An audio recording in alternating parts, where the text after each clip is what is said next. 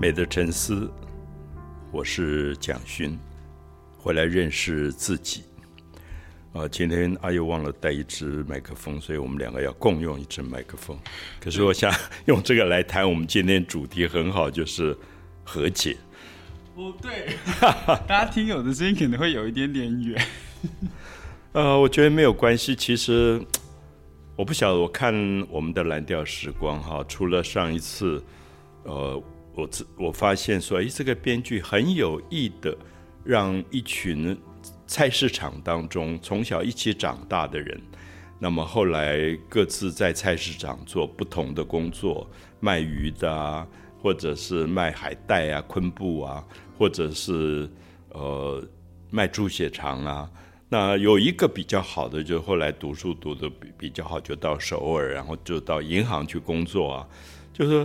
你会发现，我们如果今天回到回到小学，小学的班上，每个人的家庭环境背景可能都不一样。然后你跟他们相处，我们那个小学相处六年，那六年当中一定有很多的过节啊，或者我跟谁比较要好啊？我记得不要好的，我们是两个人坐在一个一张桌子，中间还画一条线，然后他。那个手放放过来就越界，我就打他一下，就 就是你不知道小朋友其实就有很多这种哪一根跟我比较好的，我们可以一起吃一个棉花糖的，或者哪一根我不好的，我就不理他的。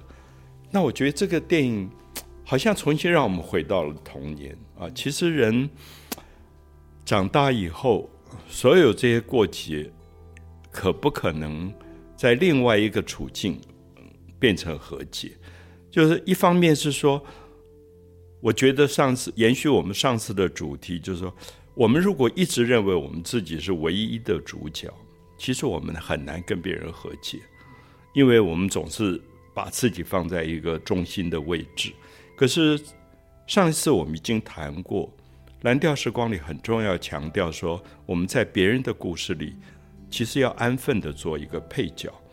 啊，就是今天不是我的戏，今天可能是另外一个人的故事在发展，那我就在旁边看，我去理解，我也谅解，或者我去包容这件事情。我觉得那个配角的角色好像非常重要。那上次阿佑也特别提到说，好像我们今天的社会里非常难扮演配角这个角色，因为我们每个人都在争做主角。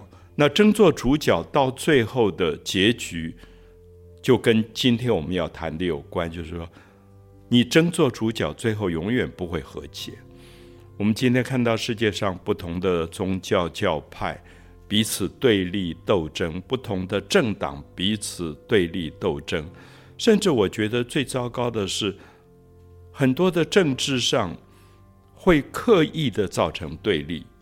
比如说到选举，我们就知道说，他为了争取选票，他要去煽动这个对立，而用这个对立来赢。那他不知道这个东西对一个社会的和解发生了多么大的伤害。所以我我觉得韩国、南韩的社会我不一定很了解，可是我透过这个蓝调时光一集一集看下去，我到最后好佩服的是说，他每一集当中都有冲突。都有对立，比如我们第一集就看到汉修跟恩喜，他们中间其实有冲突，因为恩喜学生的时候爱过这个帅哥，这个汉修，后来就劳燕分飞，然后走到不同的路上，恩喜就变成一个四十几岁，一直没有结婚，在菜市场上面杀鱼的一个市场女人，汉修好像被别人就觉得他是像明星一样。到银行工作，然后非常优秀，太太女儿都在美国。可是我们看下去就发现，他们中间其实有很多的矛盾。这个矛盾是汉修竟然因为他生活的窘窘况，他想要利用恩熙，他知道他在银行的存款是最高的，他想要利用这个窘况，也利用他曾经爱过他这个过去的情愫。好像能够弄到钱，那我想这个是编剧有意让你知道，人跟人是有冲突的，是有对立的。那我看了第二段，我就已经很害怕。我想这个汉修不想要多坏，要怎么害这个恩喜？恩喜后来会多惨？看到那个酒拿出来，然后我就想，完蛋了，这个四十几岁没有结婚的女人大概要上当了。可是最后他知道他自己被骗，他其实知道了。那个我想是他最伤心的时候。可是人能不能超越伤心？所以。我很意外，是他最后是用和解的方法处理这一段。我不晓得阿佑会不会发现，如果我们身边有一个四十几岁的女人，一辈子在市场忙碌一辈子，一直没有人爱她，没有结婚，最后她觉得她的最爱的一个中学同学或小学同学，竟然来骗她，我不晓得那个伤心会到什么程度，而且那个伤心。会不会让他恨这个人恨一辈子，永远不要原谅他？其实我看的看的过程，我就觉得他永远不会原原谅汉修。可是你记得最后很有趣，就当所有的小学同学都来帮他说那个汉修来骗你的，他竟然为汉修讲话。对，我觉得那段让我真是大为吃惊，就是说。这个编剧要有什么样的包容力，让一个受伤的女人在这个时候超越自己的受伤？我们受伤的时候很容易恨别人。我想你你受伤了，像选举里面，我每次觉得对立的这些族群，他受伤，他觉得他的族群不被了解，所以他受伤，他永远恨那个对方，恨得非常严重，而且有时候是非理性的恨。那我一直觉得，我们有没有一个编剧看到说，受伤当中最后还能够有超越受伤，能够超越恨而去和解的？我想是一个多么大的一个力量。而这个力量，我想对于一个韩剧来讲，它对于多少看它的观众产生了多少好的这个影响。对，我觉得老师刚提到的这一段剧情，但我不知道我这样会不会有点微暴雷。对，就是他有一个很感动的地方的，呃，是恩喜，其实在他的这些朋友告诉他说你要小心汉修，他是为了你的钱，所以接近你的时候，其实恩喜的反应，他回复他这些朋友说：“你们讲说汉修没有把我当成朋友，可是现在你们在。”背背地里讲他的坏话，而且还是晓得他在人生当中有困境的情况，你还选择去讲他坏话，那你们这样子算什么朋友？就我觉得这一段真的很感动，而且编剧想要表达的，真的好像就是老师刚才说的，就是你要超越那个就是仇恨，你要怎么样能够超越自己的伤心？我觉得那个好不容易，对，好像。唯一的方式就是包容，好像可以放过自己，也可以放过你本来可能会憎恨的对方。是我，我想阿佑刚刚讲的，其实我们也许大家都可以记得哈，就是如果下一次我们都有很多朋友，这些朋友彼此是认识的，你就会发现有时候我们在私下 A 跟 B 会谈 C，如果大家谈的是他的负面的时候，你想到阿佑刚刚讲那句话，就是说，我们一定要帮助对方从他的负面里走出来。我觉得那个非常不容易，可是那是唯一一个社会可能走向和解的可能。所以我们就顺着这条线看下去。后来东西跟宣雅这一段，一个忧郁症的女孩子，那结了婚。他生理上有忧郁症，不是他的错，他也没有办法克服。就是你知道，他每一次发病的时候，全身这样冒汗，他不晓得怎么办。那他先生就一一个职场的上班族，白领阶级，他也觉得很麻烦，而且他也很有理由。他说他很怕这样的妈妈会伤害那个孩子，为了保护这个孩子，他就要跟他离婚。可是。我们就看到编剧从东西另外一个角度说：“这什么丈夫啊？你在你在伤心痛苦的时候，他不包容你，他总是在讲这件事。就是说，人在最伤心的时候，是最需要别人帮助的时候，你竟然离开他，那这个就不是和解的一条路。所以从恩喜跟汉修，东西跟宣雅，宣雅后来其实也没有很恨她的丈夫，他也近于一种和解。然后我觉得这个电影里面大概最了不起的和解是英玉跟英熙的和解，就是这一对姐妹，因为我们一直不知道这个漂亮的英玉，呃，迷人的，然后个性开朗的，然后常常看到男人会主动跟她打招呼、调情的英玉，那从那个保守的村落渔村来讲，大家都觉得。这是一个有问题的女人，说为什么电话老是响？那她到底有多少男人？就是那个联想。然后说编剧这么安静、耐心带我们慢慢进入阴郁的世界。原来她有个唐氏症的姐姐，那个电话事实上是姐姐或者是她的辅导院打给她的，可她不想接。她不想接是因为她觉得为什么我这么倒霉，我碰到一个这样的姐姐。他曾经在地铁里故意下车，他不想理再再跟这个姐姐有来往。我觉得会，我常常在反省说，我们如果有一个唐氏症的兄弟姐妹或者亲人，我想我会做可能比英语还要残酷的事。可是他到最后到躲到济州岛，是他不想再面对他有这样一个姐姐的。这种痛苦，可最后他们和解了，而那个和解是因为也有人帮他，就是那个船长，他觉得你爱一个人，就是包括爱他的家人，所以他把英玉带回家的时候，他先告诉自己的父母说，他有一个唐氏症的姐姐，他要负担这个姐姐，所以他打工打得很。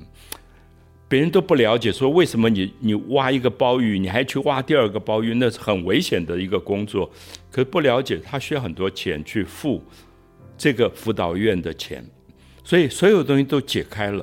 解开以后，我看到那一段，我还是很紧张。我想，这个爸爸妈妈会不会接受他？因为你知道，乡下人是很木讷、不善于表达的，所以你常常觉得说。他们不希望儿子跟这样的一个女人结婚，将来要负担他的唐氏症的姐姐。可最后和解了，那和解的意思上，你就心里面好心酸，觉得为什么我我会预设这一集这样的一个影集，他最后是不能和解。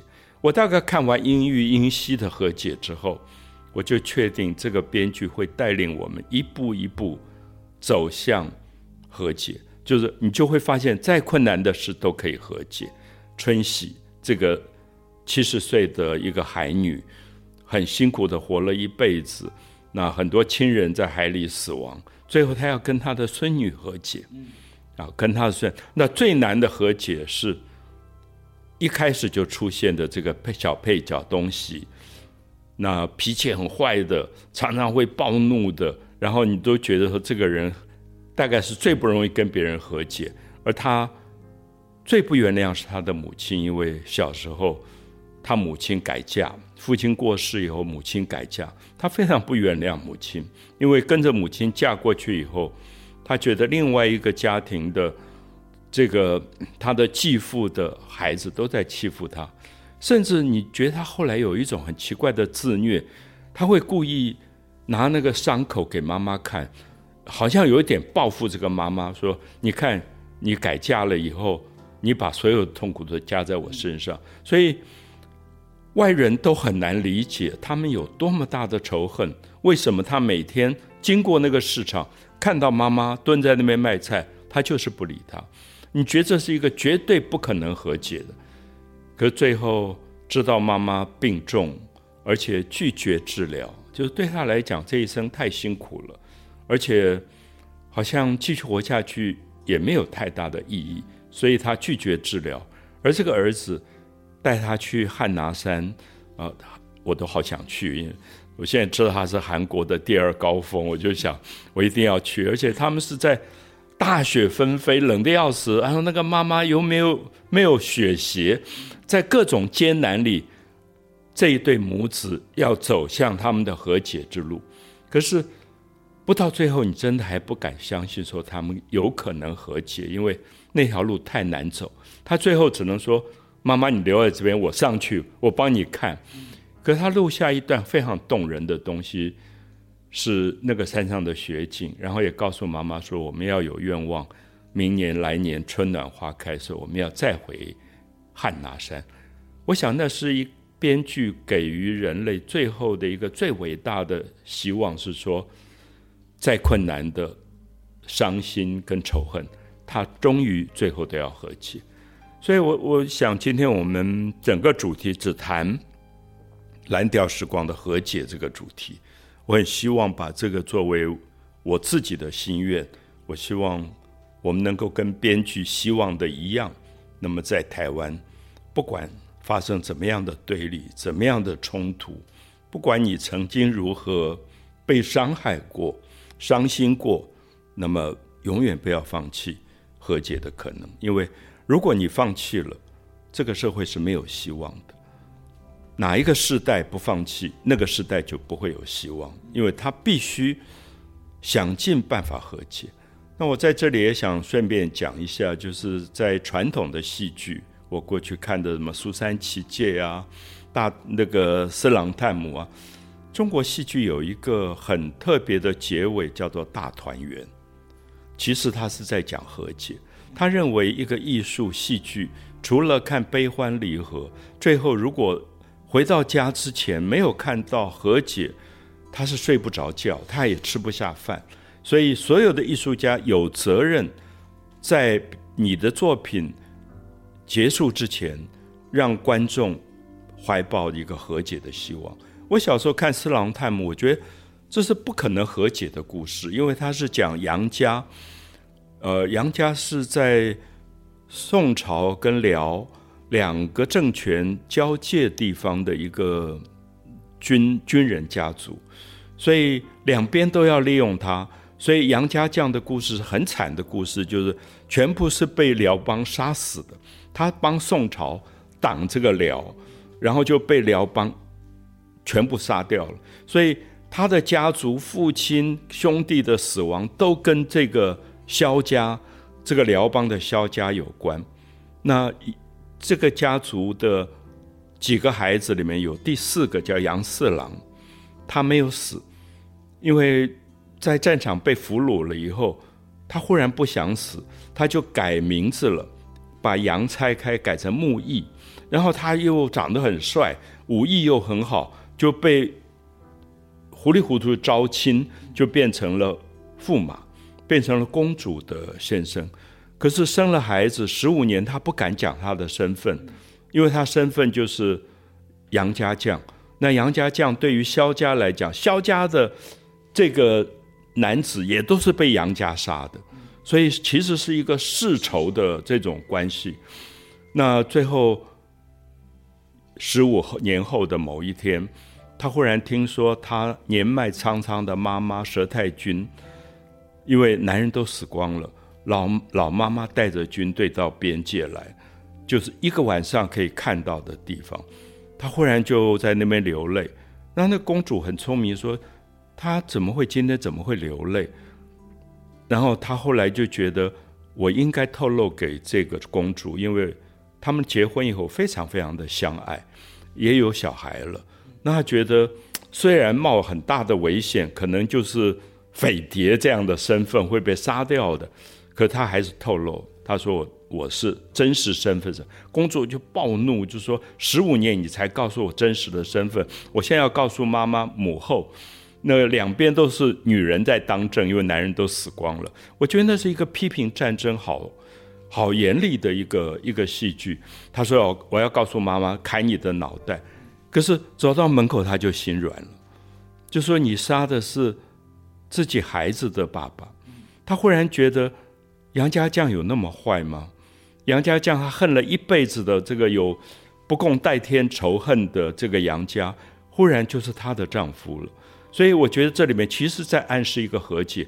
她后来就去盗令箭，偷她妈妈的那个通关条，就给丈夫说：“你回去，可是你一定要回来。”那那个驸马就跪在地上说：“我如果不回来，我就老天爷处罚我，就黄沙盖脸，就是我我一定死在战场上。所以他会去见了妈妈，抱头痛哭，然后所有人觉得回来，然后她丈夫、她太太，她原来有太太的那个四夫人杨四郎的太太，就说你还要回去，说那个那个不共戴天的仇人，你还回？他说我不回去，公主就要被杀。